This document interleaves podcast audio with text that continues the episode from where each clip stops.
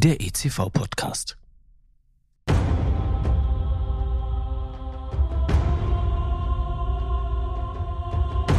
Es war einmal vor langer Zeit in einer weit, weit entfernten Galaxis, als tapfere Kämpfer aufbrachen, um mutig und entschlossen die dunkle Seite der Macht zu besiegen. Als Reinraum-Community sind wir die Next Generation der Jedis und kämpfen jeden Tag aufs Neue gegen die dunkle Macht. Unsichtbar, unberechenbar, vielleicht sogar mächtig ärgerbringend ist sie. Und uns zahlenmäßig in Gestalt von Mikroorganismen und Partikeln weit überlegen. Doch mit mentaler Bereitschaft, aktuellem Wissen und der Expertise erfahrener Reinraum-Jedis können wir es schaffen. Denn dann ist die Macht mit uns. Und genau darum geht es in diesem Podcast. Um den intensiven Austausch mit erfahrenen Jedi-Meistern, die als Weggefährten ihr Wissen in den drei von mir herausgegebenen Fachbüchern des ICV-Verlages für die Nachwelt festgehalten haben. Mein Name ist Timo Krebsbach, ich bin der Gastgeber und über die zuverlässigen Kanäle LinkedIn oder Instagram auch aus dem entferntesten Winkel der Galaxis erreichbar.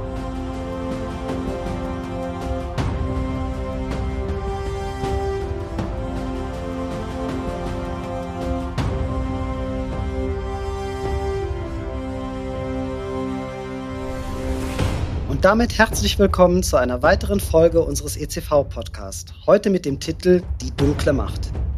Wir gehen dem Themenkomplex Kontaminationen intensiv auf den Grund und haben dazu einen sehr erfahrenen Jedi-Meister eingeladen. Jetzt bei uns im Basislager Dr. Frank Böttcher, den ich Ihnen nun kurz vorstellen möchte.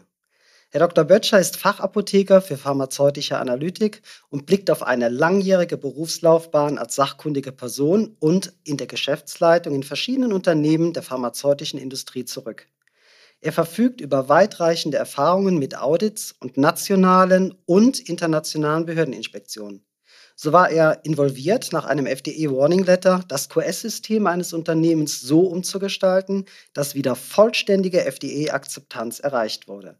Er ist als Referent und Autor mit den Schwerpunkten Qualitätssicherung, Risikomanagement, Validierung, Verifizierung und Qualifizierung in der Arzneimittelherstellung und Analytik aktiv, Mitglied der Deutschen Arzneibuchkommission und in verschiedenen Arbeitsgruppen tätig, die sich mit Qualitätssicherung und Prüfung von Arzneimitteln und Medizinprodukten befassen.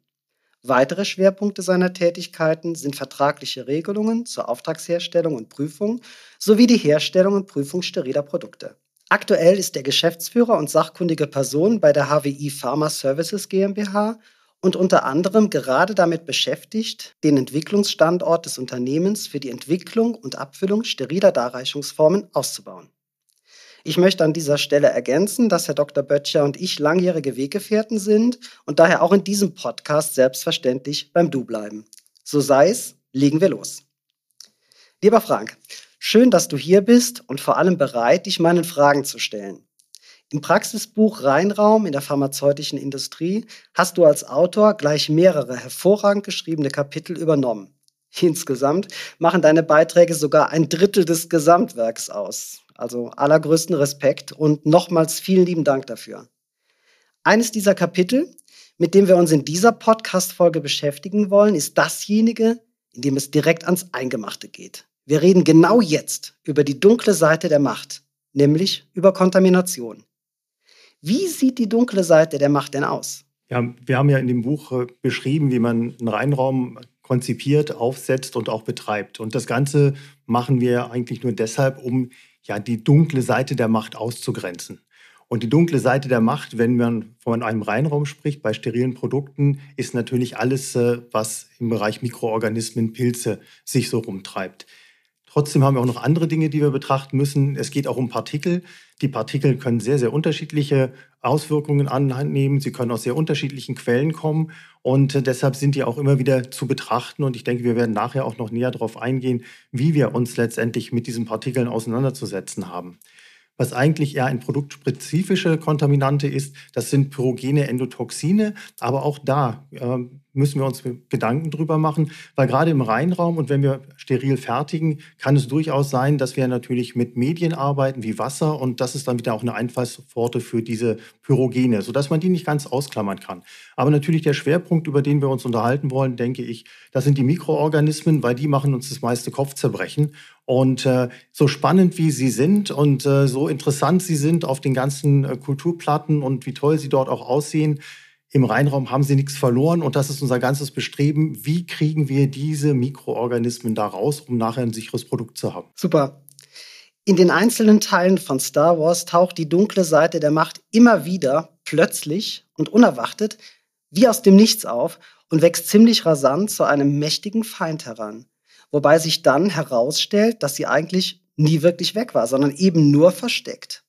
Muss diese echt heftige Vorstellung auch auf Kontamination im Reinraum übertragen werden? Ich glaube, das ist ein sehr gutes Beispiel. Ich bin jetzt kein Star Wars-Fan, aber wenn diese dunkle Seite der Macht plötzlich auftaucht und nie weg war, trifft das auf gerade Mikroorganismen insbesondere zu.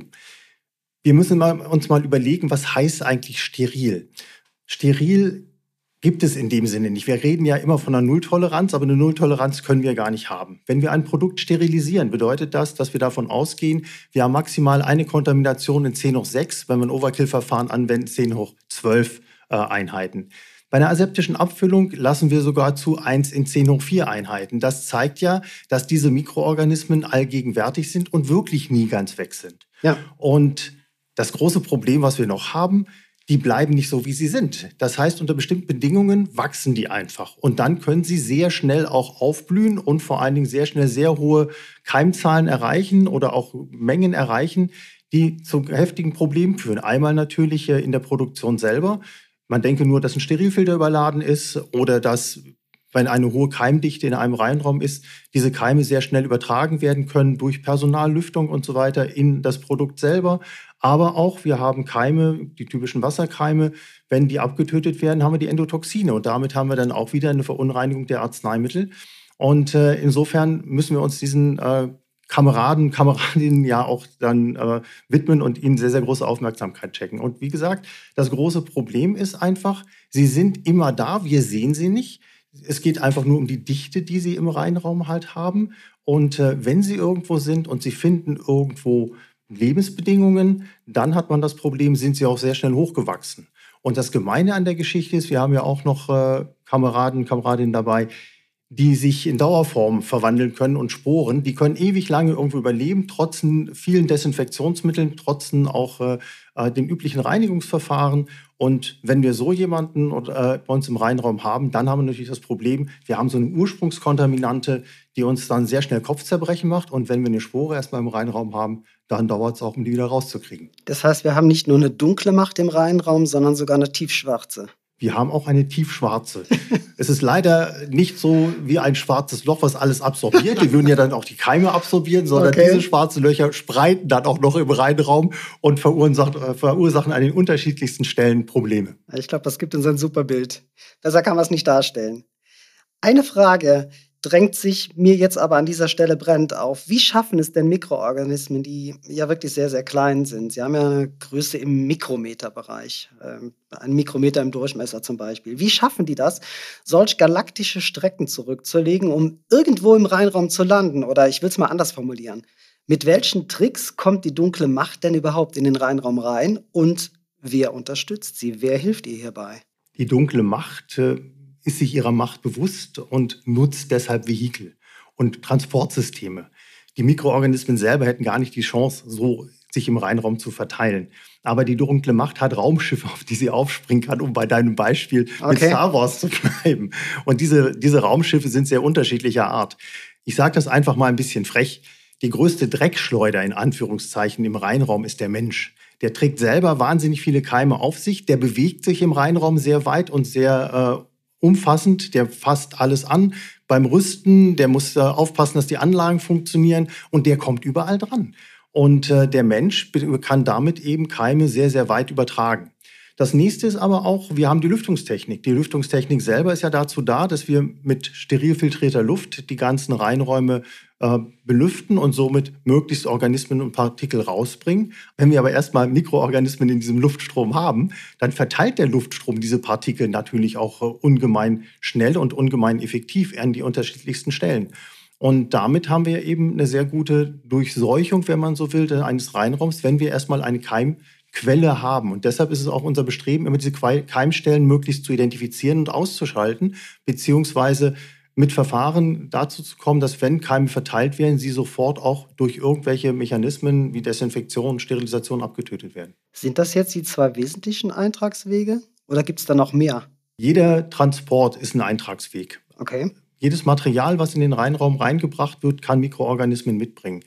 Deshalb gibt es eben auch in der Aseptik äh, die goldene Regel, dass alles das, was ich in den Reinraum reinbringe, was ich äh, in die Reinraumklasse A bringe, wo ich mein Produkt abfüllen will, also die höchste Reinraumklasse des Fort Knox, der, der äh, aseptischen Abfüllung, dass ich möglichst alles sterilisiere über einen Durchreicher-Autoklav oder über eine H2O2-Schleuse. Wichtig ist einfach, dass wir möglichst die Keimlast so niedrig wie möglich bekommen. Wir sprechen dann immer von steril, aber wie gesagt, aseptisch ist nicht 100% steril. Dessen müssen wir uns immer bewusst sein. Und äh, damit zeigt sich natürlich auch auf, dass jedes Material, was eingeschleust wird, äh, jedes äh, Produkt, äh, was ähm, in den Reinraum verbracht wird, sei es Packmittel, sei es Ausgangsmaterialien, sei es Lösungen, sei es Reinigungsmittel für äh, die Zwischenreinigung, Desinfektionsmittel für die Zwischendesinfektion, die sind alle potenzielle Verteiler von Mikroorganismen im Reinraum. Das wirft jetzt eine Frage auf, die sich äh, die Betriebswirtschaftler sicherlich stellen werden. Die sind ja immer dran brennend interessiert, sich mit Risiken und, und deren Berechnungen zu beschäftigen. Was lässt sich denn zu den Risiken dieser Eintragsmöglichkeiten für Mikroorganismen sagen? Die Risiken, die wir betrachten müssen, sind hierbei vielfältig. Und äh, das ist auch einer der Hauptansatzpunkte, wie man jetzt Keime aus dem Reinraum äh, raushalten kann oder die Keime fernhalten kann von der Produktionsstätte selber. Das Problem dabei ist natürlich bei den Risiken, dass wir immer dazu neigen, Risiken quantifizierbar zu machen. Mhm. Das können wir in diesem Fall sehr schlecht machen. Wenn ich im Reinraum mir anschaue, ich habe Grenzwerte äh, von 1 oder kleiner 1 oder 5 ähm, und ich habe eine sehr saubere Umgebung, dann finde ich sehr seltene Keime. Das heißt, ich kann da über irgendwelche Kontaminationsquellen sehr wenig aussagen, weil es statistisch, mathematisch einfach zu wenig Daten dazu gibt. Wir neigen aber auf der anderen Seite auch immer dazu, wenn wir in diese Risikobetrachtungen einsteigen, uns einfach zu formalisiert an diese Sachen ranzutasten. Wir machen immer gerne FMEA, wobei wir gar nicht wissen, was eine Eintrittswahrscheinlichkeit ist und wir können auch gar nicht definieren, wie die Entdeckungswahrscheinlichkeit ist. Wir können versuchen, die Entdeckungswahrscheinlichkeit hochzutreiben, indem wir Monitoring-Systeme oder so etwas etablieren und zwar möglichst äh, flächendeckend etablieren. Aber wir werden da keine belastbare Zahl bekommen. Und äh, bei der Risikobetrachtung bei den Reinräumen, um eben diese Risiken zu identifizieren, ist es aus meiner Sicht wesentlich sinnvoller, sich einfach die Prozessflüsse anzuschauen, egal welche Prozessflüsse es sind. Äh, man kann die ganzen Prozesse, die man bei der Herstellung und Fertigung hat, eben auch zerlegen und dann eben schauen, an welchen Stellen tauchen hier möglicherweise Keime aus. Wie komme ich von einer Hochbelastung von draußen über die Schleusen bis hin in meinen Reinraum, bestenfalls in die Reinraumklasse A, die höchste Reinraumklasse und daran kann ich mich langhangeln. Und dann kann ich immer von dem Worst Case aus. Ich habe im Kopf eine große Keimkontamination, die steht vor der Schleuse. Und wie könnten es die Keime aus dieser hohen Keimkontamination vor der Schleuse denn schaffen, reinzukommen? Und dann muss ich mir anschauen, an welchen Stellen haben sie die größte Chance. Und daraus kann ich einen risikobasierten Ansatz fahren macht aber keinen Sinn mathematisch. Es ist aus meiner Sicht einfach viel sinnvoller, ein HCCP-Konzept beispielsweise aufzustellen, ja. indem ich mir die kritischen Punkte angucke und kritische Kontrollpunkte definiere, wo ich sagen kann, hier sehe ich mit großer Wahrscheinlichkeit, wenn ein Keim eingetragen wird oder wenn Keime reingebracht werden. Das führt aber auch dazu, dass ich mich hier mit mehreren Experten zusammensetzen muss. Ich brauche Leute, die den Reinraum verstehen, die Mikroorganismen verstehen, die Prozessflüsse verstehen, die Lüftungstechnik verstehen. Das zeigt schon, ich brauche die Leute aus verschiedenen Sparten. Und mit denen kann ich dann zusammen so eine Risikobetrachtung aus äh, Waldovern oder so eine Risikobetrachtung erstellen die dann auch Hand und Fuß hat. Also lieber den Betriebswirtschaftler draußen lassen und den Mikrobiologen nehmen lieber den Betriebswirtschaftler draußen lassen, den Mikrobiologen nehmen, aber auch den Ingenieur nehmen. Ich war mal in einem Fall involviert als Gegenprobensachverständiger. Da hatte ich zu tun mit einer Mikrobiologin, die war brillant in ihrem äh, Metier, die kannte sich aber mit den Prozessen nicht aus. Und auf der anderen Seite stand ein Ingenieur, der kannte die Abfülllinie ganz wunderbar, kannte sich mit den Mikroben nicht aus. Und dann hatten wir wirklich das Problem, dass sie aneinander vorbeigerannt sind. Sie haben alles nach Guidelines gemacht, Qualifizierungen, Validierungen, es war alles top, das Monitoring sah auch gut aus, aber es war nicht an den richtigen Stellen. Äh, sie haben nicht die richtigen Plätze äh, identifiziert, weil einfach sie nicht miteinander gesprochen haben, sondern jeder seine Spur gefahren ist. Und bei der Risikobetrachtung in der Mikrobiologie leben wir davon, dass wir alle Aspekte betrachten und wir brauchen hier eine fächerübergreifende Diskussion mit den einzelnen Experten. Stelle ich mir gerade ein bisschen spannend vor, weil wir, ich muss noch sogar ein bisschen schmunzeln dabei, weil wir in einem der früheren Podcast-Folgen, ich habe da die provokante äh, Aussage auch gemacht. Bei den Mikrobiologen ist es ja so, wir reden da immer von einem Faktor 2, der ja nichts ist. Aber bei den Ingenieuren ist es ja tatsächlich so, dass der Faktor 2 äh, da noch deutlich übertroffen wird. Also deren Schwankungsbreiten äh, sind zumindest was die Preise angeht noch höher. Stelle ich mir als eine ganz lustige Kombination vor, wenn die alle zusammen in einem Team arbeiten. Aber wir hatten dann den Hut auf. Den Hut sollte jemand aufhaben, der die größte Erfahrung in den Bereichen hat, der mit den Leuten das verknüpfen kann. Hm, das sind Leute, die in verschiedene Bereiche mal reingeschmeckt haben und äh, sich mit den einzelnen Fakultäten auch unterhalten können. Ähm, ich möchte so ein bisschen für meine eigene Fakultät vielleicht Werbung machen. Ich bin von Haus aus Apotheker. Ah ja, das musste jetzt kommen. Und äh, ein Apotheker ist, äh, Entschuldigung an die Damen und Herren, Kolleginnen und Kollegen, für mich so der Generaldilettant, wenn es um die pharmazeutische Industrie geht, weil er hat einen relativ breiten Überblick, ist aber nirgendwo der richtige Spezialist, glaubt aber, er kann überall mitschnabeln. Aber das hat einen gewissen Vorteil. Man versteht die einzelnen Spezialisten und kann sie vielleicht zusammenführen. Auch in diesem Fall war es so, da konnte man tatsächlich die äh, beiden Fakultäten des Ingenieurswesen und die Mikrobiologie zusammenbringen und wir haben dann auch eine Lösung gefunden. Und äh, das macht dann auch Spaß. Und ich finde, das ist auch äh, das Salz in der Suppe in solchen Dingen, äh, hier, wenn Probleme auftauchen, die zu lösen und die auch im Team zu lösen. Aber es muss dann eben zusammenlaufen. Nachher in der Produktion selber, wenn es darum geht, äh, wir werden die Qualifizierung abgenommen, dann wird an die Qualitätssicherung verteilt, da sitzen unterschiedliche äh, Leute. Ähm, es wird äh, an den Leiter Herstellung kommuniziert, an den Leiter Qualitätskontrolle. Und wenn man die Behörden fragt, steht obendran immer die sachkundige Person, die für alles verantwortlich ist.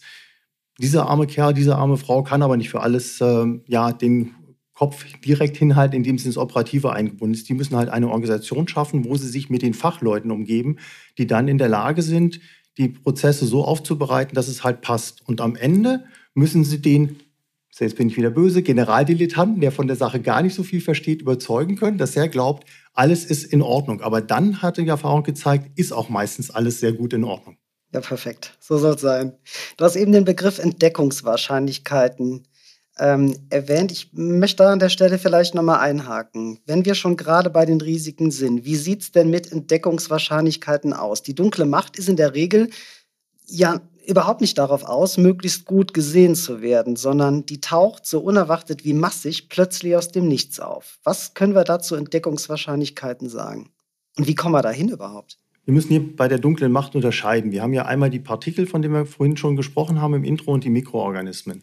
Bei den Partikeln ist es so, es gibt Partikelsonden, die dann immer permanent laufen in der Reinraumklasse A und Reinraumklasse B. Das heißt, ich habe immer ein relativ großes Luftvolumen, was ich ansauge. Partikel finde ich dann auch, die kann ich auch sehr gut detektieren. Da geht es einfach ja. darum, die Grenzwerte einzuhalten. Okay. Und äh, das ist gar nicht so problematisch. Das Problem sind tatsächlich dann die Mikroorganismen selber, weil wir leben in der Mikrobiologie immer noch von kulturellen Verfahren in den meisten Fällen. Ja. Und das bedeutet, ich detektiere so einen Keim erst dann, wenn er wächst. Und den Gefallen tut mir nicht jeder. Ich gehe im Reinraum sehr häufig um mit Desinfektionsmitteln, mit anderen Agenzien. Manche Mikroorganismen sind leicht vorgeschädigt, die wachsen auch nicht, wenn ich sie auf einer Abklatschplatte habe oder sie auf eine Sediplatte fallen. Das heißt, das ist schon mal ein bisschen problematisch. Dann haben wir eine sehr große Bandbreite von Mikroorganismen und das bedeutet eben auch, dass die sehr unterschiedliche Anforderungen stellen und dann auch letztendlich unterschiedlich schnell erkannt werden können oder unterschiedlich gut erkannt werden können. Sodass wir, wenn wir die Mikroorganismen uns anschauen wollen, erstmal gucken müssen, an welchen Stellen können wir sie vielleicht am besten detektieren. Das ist diese, diese Risikobetrachtung, die einfach sich vornimmt, wo sind unsere Prozessflüsse und wo sind die größten Risiken für das Verteilen oder auch für den Eintritt von Mikroorganismen in die Reinräume. Okay, ja, spannend. Und dann müssen wir an diesen Prozessflüssen schauen, wo kriegen wir diese kritischen Kontrollpunkte hin. Das heißt, wo setzen wir ein Monitoring auf? Ja. Und wo haben wir eine Chance, die Keime abzufangen und sie tatsächlich dann sichtbar zu machen, indem wir sie auf irgendein Medium bringen, in irgendein Medium bringen, wo sie dann anwachsen und wir sie detektieren können. Und äh, das ist die Herausforderung dabei. Das bedeutet aber auch, dass man sich hier wirklich anschauen muss, man kann diese Entdeckungswahrscheinlichkeit in gewisser Weise strapazieren, äh, indem man tatsächlich ein sehr effektives Monitoring-System äh, aufbaut und lieber ein bisschen mehr Monitoring macht, dann findet man auch die entsprechenden Keime wieder an den entsprechenden Stellen. Und man sollte sich auch wirklich Gedanken machen, was ist jetzt ein wirklich wichtiger Punkt. Hm, in dem Beispiel, was ich vorhin kurz angerissen habe, war es so, da waren sehr viele Monitoringstellen halt ausgewiesen, aber nicht da, wo Keime üblicherweise auftauchen. Deshalb hat man auch keine Keime-Monitoring detektiert. Die waren da, aber man hat sie einfach nicht mhm. gefunden. Und das heißt, ich brauche hier wieder das Know-how eben auch von den Prozessflüssen, von dem Prozessverständnis. Und damit kann ich eben die Entdeckungswahrscheinlichkeit deutlich erhöhen, um eben auch wirklich zu schauen, wie sicher ist mein Reinraum. Aber in Zahlen kann man es wieder nicht ausdrücken, oder? In Zahlen ist das sehr schwierig auszudrücken. Was man aber beachten sollte, ist, ähm, wenn ich jetzt sehr an Zahlen hänge. Hm. Ich habe ein aufgesetztes System, mit dem ich mit einer bestimmten Regelmäßigkeit an bestimmten Stellen, mit bestimmten Medien suche nach Mikroorganismen. Mhm. Wenn ich das System dann ändere, dann verändern sich auch die Zahlen. Also das heißt, wenn ich einen Reinraum habe, der ist über zig Jahre gut unter Kontrolle und ich tausche ein Medium aus, ich tausche ein Desinfektionsmittel aus, ja. dann kann es sein, dass sich die Zahlen verändern, dass sich auch die Art und Weise der Mikroorganismen, die ich detektiere, verändert, weil ich die vielleicht besser sehen kann oder sie besser auf solchen anderen Medien anwachsen. Wir hatten vor Jahren mal als Vergleich äh, die Umstellung im Arzneibuch für das Monitoring vom Wasser. Wasser ist jetzt äh, nicht direkt äh, mit dem Reinraum verbunden, aber in der pharmazeutischen Fertigung eben auch ein wichtiger genau, äh, Punkt. Genau, ja. Und äh, man hat früher Casomedium genommen, um die Keimzahl im Wasser zu bestimmen. Und äh, die ganzen Wasseranlagen waren alle in, innerhalb der Spezifikation, die durchs Arzneibuch halt auch äh, vorgegeben war. Dann kam ein neues Medium rein, der R2A-Agar, speziell für so Hungerkünstler, die in reinem Wasser gut wachsen können. Mhm. Und die sind auf diesem R2A-Agar sehr gut angewachsen. Das heißt, man hat auf das Arzneibuch umgestellt und von heute auf morgen fielen zig Wasseranlagen aus deren äh, aus der Spezifikation raus und waren eigentlich nicht mehr verwendbar, weil man festgestellt hat, es sind doch mehr Keime drin, weil ich mit dem Detektionsverfahren jetzt mehr finde. Das war in diesem Fall gut, weil man musste dann eben schauen, wie sanitisiere ich das Ganze und bringe es tatsächlich auf den realen Wert. Aber auch bei Reinräumen ist es so, ich lebe ja auch von dem Trend und will mir anschauen, wie er sich mit der Zeit verändert und ob er sich verändert. Und immer wenn ich an dem Monitoring-System was verändere, Plätze, Medien, Frequenzen, dann muss ich mir auch darüber im Klaren sein, dass das auch meine Zahlen verändern kann. Also hängt die Entdeckungswahrscheinlichkeit auf jeden Fall auch immer mit den Mitteln zusammen, die ich, die ich einsetze. Wie ich suche, mit was ich suche. Und klar, das macht es natürlich umso schwieriger, da auch eine, ja, das macht es unmöglich, da eine, eine Wahrscheinlichkeit auszudrücken. Ganz klar. Okay, vielen Dank. Eine Frage, die sich jetzt aufdrängen muss, äh, ganz klar. Die neue und beachtlich dickere Version des Annex 1. Ähm, ist für die Herstellung steriler Arzneimittel ohne Zweifel ein unverzichtbarer Leitfaden. Aber jetzt mal auf die dunkle Macht bezogen. Ist der Annex 1 sowas wie das Buch mit den Weisheiten der Jedi? Oder ich drücke es mal anders aus. Ziehen wir eine Hilfestellung daraus für unseren täglichen Kampf gegen die dunkle Seite der Macht? Der Annex 1 war jetzt lange in der Diskussion und ähm, es hat immer sehr viel Eingaben gegeben zu den einzelnen Drafts, die da waren. Wenn man aber mal den Annex 1 mit ein bisschen Abstand betrachtet und äh, ihn neutral betrachtet, mhm. ist das, was im Annex 1 jetzt beschrieben ist, eigentlich das, was wir seit Jahren in der pharmazeutischen Industrie, in der Herstellung von sterilen Produkten, gerade in der Aseptik bereits machen. Der alte Annex 1 ist sehr stark in die Jahre gekommen und trägt dem überhaupt nicht mehr Rechnung. Zwischendrin gab es die Guidance for Industry der FDA, äh, für Aseptic Filling und die ist schon deutlich weiter gegangen als äh, der ursprüngliche Annex 1. Aber auch schon älter. Auch schon älter. Interessant ist, dass der neue Annex 1 gar nicht so viel mehr dann mit reinbringt. Aber das heißt, wir haben jetzt hier eigentlich einen Bereich erreicht, wo wir sagen müssen, wir haben, wenn wir diese Vorgaben, die der Annex 1 macht, berücksichtigen, eine sehr, sehr gute Grundlage, um tatsächlich Reinräume sicher aufzustellen. Der Annex 1 geht natürlich dann auch auf viele weitere Dinge ein, wie Medienabfüllungen, also die Prozessvalidierungen auf Desinfektionsmittel und so weiter. Das heißt, es ist eigentlich ein sehr schönes Rundumwerk, an welche Dinge man denken sollte. Aber was man nicht vergessen sollte, der Annex 1 gibt im Prinzip nur die Punkte an, an die ich denken soll, wenn mhm. ich einen Reinraum betreibe, wenn ich ein bestimmtes Abfüllverfahren betreibe, wenn ich ein bestimmtes Sterilisationsverfahren betreibe. Aber er gibt nicht die Lösung. Die Lösung muss ich selber entwickeln. Und dazu ist der pharmazeutische Unternehmer verpflichtet. Der muss eben schauen, wie er mit seinem Team die Anforderungen des Annex 1 nutzt, um zu gucken, mit welchen Prozessen, mit welchen Verfahren er diesen Anforderungen genügt, um ein steriles Produkt hinzubekommen.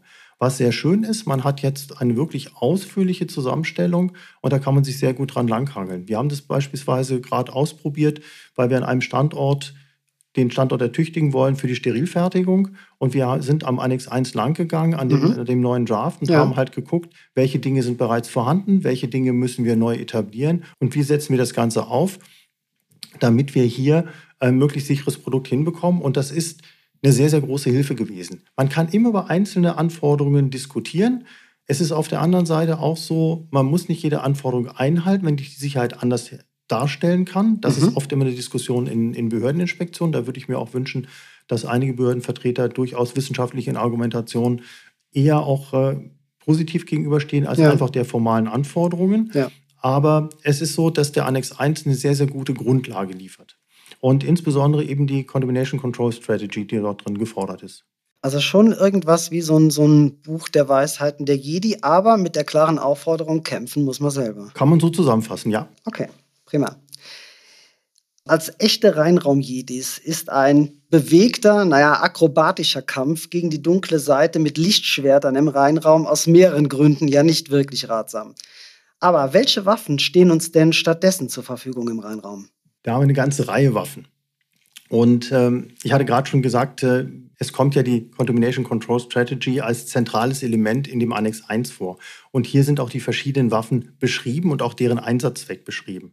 Und äh, die wichtigsten, die wir uns äh, dann anschauen müssen und die wir beherzigen müssen, ist natürlich Einmal brauchen wir ein vernünftiges Qualitätssicherungssystem, mit dem wir die Vorgaben, die wir für die Produktion und für das Aufsetzen der Produktion, aber auch für die Routinen einfach definieren um möglichst standardisierte Prozesse zu haben, mhm. weil eine Nichtstandardisierung führt immer dazu, dass die dunkle Macht wieder Lücken findet und eine ja. neue ökologische Nische. In der Tat. Und dann haben wir wieder das Problem, wir haben sie wieder drin und müssen wieder lange kämpfen, bis sie raus sind. Ja. Dann ist ein zentrales Element das Quality Risk Management. Und hier bitte auch das Quality Risk Management so auffassen, nicht der Weg ist das Ziel, sondern wir brauchen ein Ergebnis. Das heißt, wir brauchen eine sinnvolle Risikobetrachtung. Wir müssen nicht irgendwelche Risiken konstruieren, die es praktisch nicht geben kann und die, die höchst unwahrscheinlich sind, sondern wir müssen uns hier tatsächlich mit den Risiken auseinandersetzen und wie können wir diese Risiken minimieren. Und dazu brauche ich eben sehr gute Risikomanagement-Tools und auch das Know-how in diesen Risikomanagementprozessen, um einfach zu schauen, welche Tools und welche Waffen setze ich an welcher Stelle ein, um die Keime draußen zu halten. Mhm. Und äh, dann geht es natürlich in die Tools selber rein. Ich habe die Qualifizierung von meinen Anlagen und Geräten. Ich habe die Validierung der einzelnen Prozesse, die ich äh, in meinem Reinraum betreibe. Und äh, das sind immer wichtige Aspekte, weil nur so kann ich sagen, dass die lüftungstechnische Anlage oder die Abfüllanlage auch tatsächlich dem Zweck genügt, ja, für den ja. ich sie eingekauft habe und für den ich sie einsetzen will. Und genauso kann ich so nur sicherstellen, dass das Verfahren, was ich einsetze, eben auch die Sicherheit bietet, äh, die ich glaube, dass es bietet. Und insofern ist es wichtig, dass ich mir hier über diese Aspekte Gedanken mache. Das Monitoring hatten wir jetzt schon mehrfach angesprochen. Das ist das ganz Entscheidende. Und gerade Qualifizierung, Validierung und Monitoring passen auch sehr, sehr gut zusammen, weil Qualifizierung und Validierung stellt sozusagen die Ausgangs- Bedingung da. Ja. Ich brauche validierte Prozesse, von denen ich weiß, dass sie sicher funktionieren, wenn ich sie so durchführe, wie ich sie im QM-System beschrieben habe. Und meine Anlagen arbeiten so sicher, wie ich das wünsche, wenn ich sie qualifiziert habe und natürlich auch unter den Bedingungen, wie ich es wieder in meinen Prozessen beschrieben habe. Aber damit das auch so ist und ich das nachweisen kann, Vertrauen ist gut, Kontrolle ist besser, brauche ich dann das Monitoring. Und ich gucke dann auch regelmäßig nach, dass mein validierter Prozess oder auch mein qualifiziertes Gerät am Ende tatsächlich wirklich zu diesen Ergebnissen führen. In der Analytik, wenn wir über die chemisch-physikalische Analytik denken, nachdenken, ist es auch so, wir machen Systemeignungstests bei fast jedem Verfahren. Ja, genau. Und das Monitoring ist praktisch unser Systemeignungstest, mit dem wir halt schauen, sind die Prozesse, die wir halt haben, sicher abgebildet und sind sie auch so, dass sie mir meinen Prozess so gut darstellen können, dass ich Fehler im Prozess erkennen kann. Und das ist ja das Wichtige. Okay, super. Also insbesondere dieser Bereich Monitoring, der macht mich neugierig und ich finde, dafür sollten wir uns etwas mehr Zeit nehmen und starten genau damit unsere nächste Podcast-Folge. Damit sind wir auch schon am Ende unserer heutigen Jedi-Konferenz angekommen. Ich bedanke mich ganz herzlich bei dir dafür, dass wir dieses Interview hinaus in die Galaxie senden dürfen, um die helle Seite der Macht zu stärken. Zu Gast war heute Dr. Frank Böttcher. Ausführlich behandelt und vor allem verständlich erklärt sind die Inhalte der einzelnen Podcast-Folgen in den drei von mir herausgegebenen Fachbüchern des ECV-Verlages. Die jeweiligen Titel und Links finden Sie in der Podcast-Beschreibung. Mein Name ist Timo Krebsbach, ich bin der Gastgeber und freue mich, wenn Sie auch bei der nächsten Folge wieder mit an Bord sind. Bis dahin bleiben Sie sauber und neugierig und möge die Macht mit euch sein.